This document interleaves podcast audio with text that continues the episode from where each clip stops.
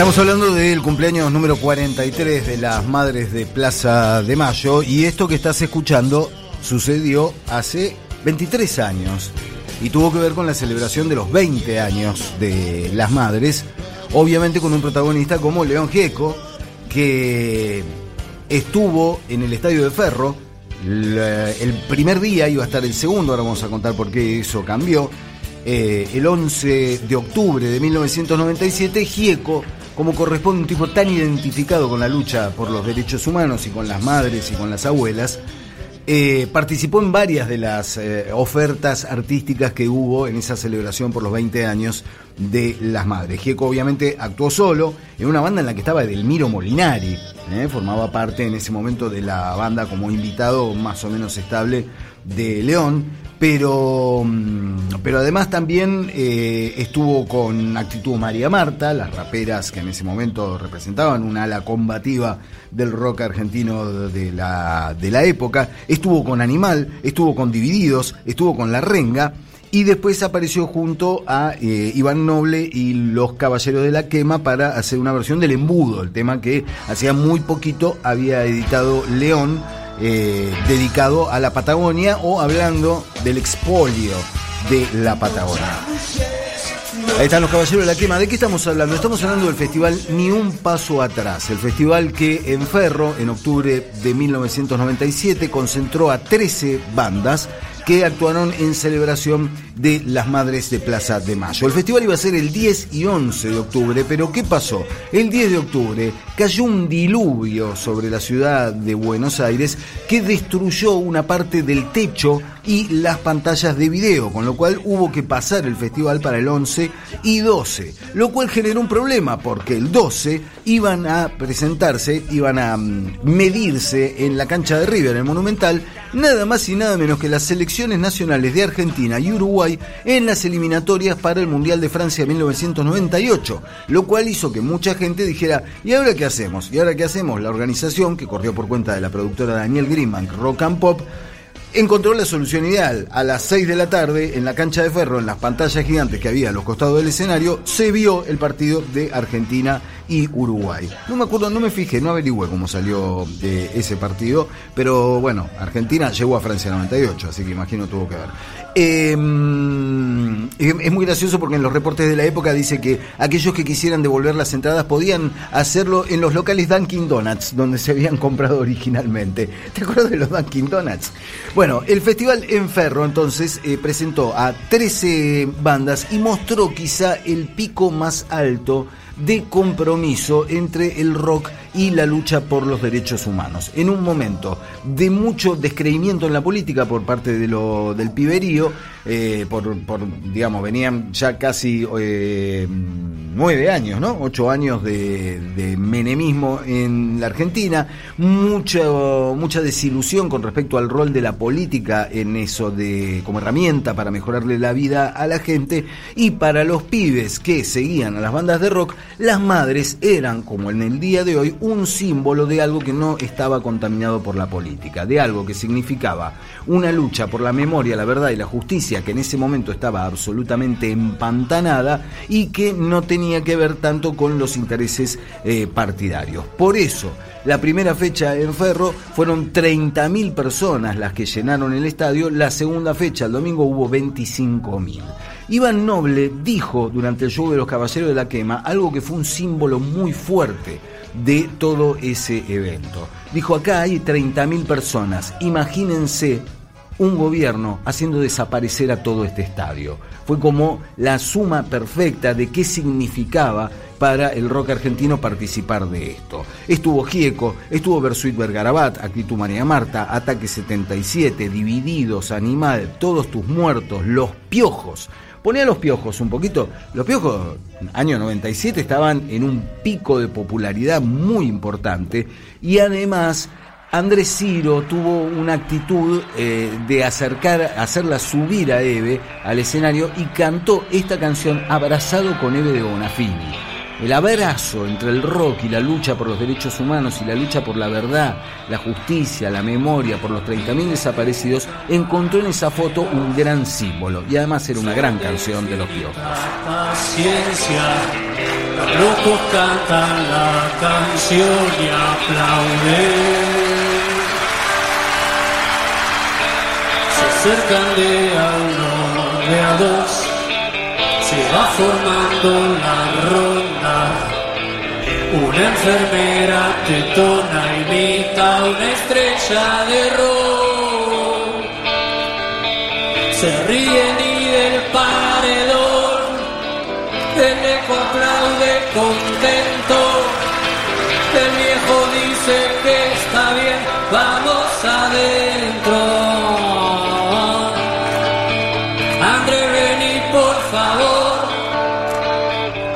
Acompáñame un poquito,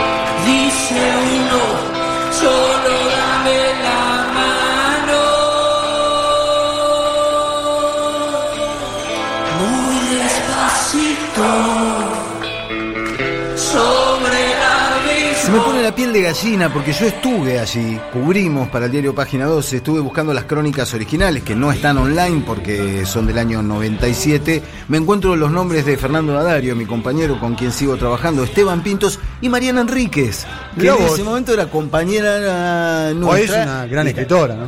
Ya era una gran escritora, Claro. pero además trabajaba en la cobertura de, de- de cosas, de, de- de temas relacionados con el rock. Laburamos mucho ese fin de semana, imagínate, estamos hablando de cuatro personas Además se editó, este acá nos están marcando los oyentes, se editó, editó un disco. Un CD de página 12, ¿no? Un CD. Primero se editó por la mm, por el sello, no me acuerdo cuál sello, y después Página 12 lo Ah. reeditó, lo relanzó como otra forma de aporte. Porque este festival no solo celebraba los 20 años de las madres, sino que también buscaba recaudar Ni un paso atrás se llama. Claro, ni un paso atrás. Año, Eh, 1997. Bien. Eh, y buscaba recaudar fondos para la Casa de las Madres, que en ese momento era simplemente un eh, sueño, un plan eh, a futuro. 15 pesos salía la entrada. 15 pesos con Pati. 15 pesos sale una entrada para... 15 pesos serían 15 dólares, ¿no? Era, era ese, En ese 1997. momento era conmigo un peso, un dólar, ¿no? Claro, exactamente. O sea, estamos hablando que sería a precio oficial, hoy estaríamos hablando de Mil 900, 900 Mil pesos, 1000 pesos. 800, 15 900 pesos. había, había vendedores de Pati, por supuesto, en el, en el estadio. Un precio justo, un precio justo. Un precio que estaba bien. Estaba bien, Además era por una, por eso se llenó, era por una causa justa y de hecho en una, en un conglomerado de tribus como es el conglomera- conglomerado de tribus rockeras de la Argentina, en el show de eh, ni un paso atrás, el show a beneficio de las madres, convivieron absolutamente todos. Estaba el heavy, estaba el hippie, estaba el pibe de dreadlocks, estaba el punk y ninguno lo miró mal al otro. Hubo una convivencia, un entendimiento general. Había grieta. no había, no había ninguna grieta entre gremios rockeros en los que eh, hay grietas medio insalvables, ¿no? El punk y el hippie, ¿no? Preguntale, ¿no? A los muchachos seguidores de B8, los metalúrgicos, qué piensa de los hipones, ¿no? Claro, sí, sí, claro. Bueno, esas dos eh, jornadas, nada de eso se dio. Hubo una convivencia, una ¿usted en coincidencia. ese pan y queso juega para los panqueques o juega B8. para los.? Yo estoy con B8. Ah, claramente. Yo estoy con B8, claramente. Me gustó que B8 saliera a romper. Basta de signo de la paz, basta de colgar, eh, basta de colgarse el morral. Me parecía que el momento exigía una actitud más guerrera. Eh, Digo, los B8 eran una cabe- unos cabezas de termo que, de- que- que de verdad creían que había que matar a todos los hippies y ahí es donde ya no coincido más. No mataron a ninguno. No mataron a ninguno, era una pose, Eh, una cuestión postura. musical, cultural, ¿no? Aclaremos también, ¿no? Por Claro. favor. No, no, obviamente que esto es una, una- una manera figurada de Una manera de- figurada. del asunto. Pero esa- esas dos jornadas todo el mundo convivió, todo el mundo entendió que había una causa que lo superaba todo y que era la de Madres de Plaza de Mayo.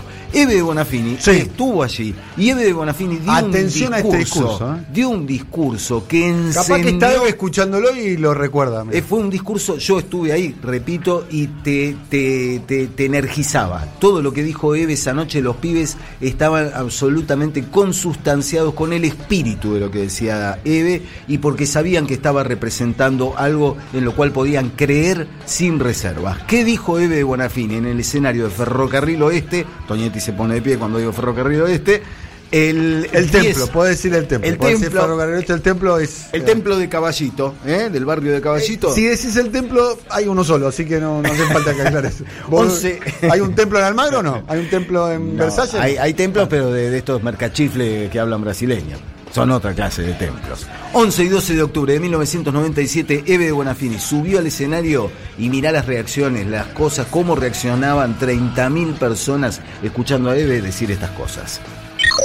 20 años pasaron para poder hacer hoy esto aquí. Para ustedes. Para que todos podamos disfrutar en un país donde casi no se puede disfrutar de nada. Hoy aquí todos estamos festejando los 20 años de lucha de las madres. Esto es un verdadero festejo. Cuando nuestros hijos desaparecieron, cuando dieron su vida para que hoy nosotros podemos estar aquí, no creíamos nunca que íbamos a poder festejar. Festejar los sueños y las esperanzas que hoy todavía tenemos. Un país sin justicia. Sin justicia no hay nada, no hay democracia, no hay paz y no hay nada. Nos llevaron nuestros hijos, pero nacimos las madres. Ellos nos parieron aquí, a esta lucha. Tratamos de ser el puente entre ellos y ustedes. Nosotras estamos seguras que el único camino es este, que no hay otro camino, que los pueblos tenemos que juntarnos, los de abajo, los que sufrimos, los que somos reprimidos, los sin trabajo, la falta de trabajo, es un crimen. Las madres no creemos en los partidos políticos, los partidos políticos nos traicionan, las madres creemos en los pueblos que con su fuerza y sus convicciones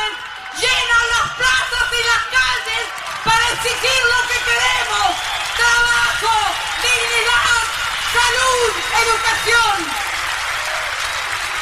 Las plazas son nuestras.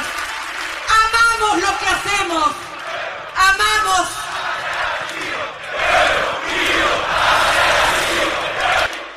Donde las madres estamos, seguramente se levanta la bandera de la justicia, esa que es nuestra, que no se la tenemos que dejar a ellos. Luchemos, pibes, para que alguna vez los asesinos vayan a la cárcel.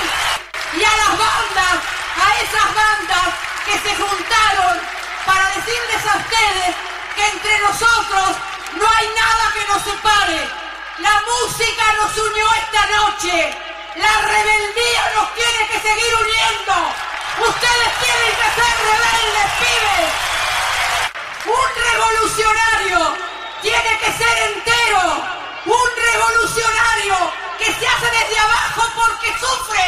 Un revolucionario es el hombre nuevo, el que quiere transformar.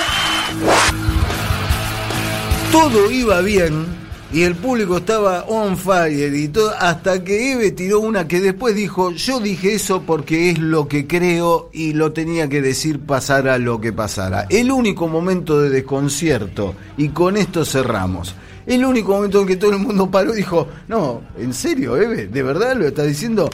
El único, ni siquiera cortocircuito, pero el único momento en que las 30.000 el sábado y 25.000 el domingo se quedaron medio como extrañados porque les pareció un poco ajeno al espíritu que se vive en un festival de rock, fue cuando Eve les dio un consejo que los pibes dijeron, Eve, compramos el 99% de tu discurso, este 1% no nos sumamos.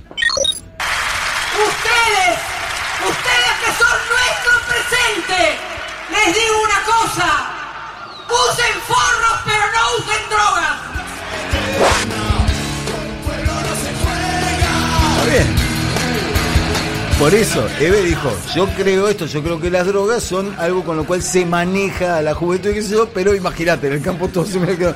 Ok, Eve, pero mientras. Pero, Eve, seguía- fue un buen mensaje. Fue un mensaje, además en el que. Tomá la parte buena que dice usen por supuesto, y además que, digo, hay una fundamentación de esto, Eve decía, con las drogas bueno, te manejan, pidamos. con las drogas te Claro. manejan, te convierten en un muñeco fácil de manejar. Pero fue un momento divertido, digamos, el momento en el que todos se vieron y dijeron, bueno, hasta acá llegamos, y después siguieron arengado, todo bien. Momento histórico de la lucha que abrazaron las madres y que el público del rock argentino también hizo propia.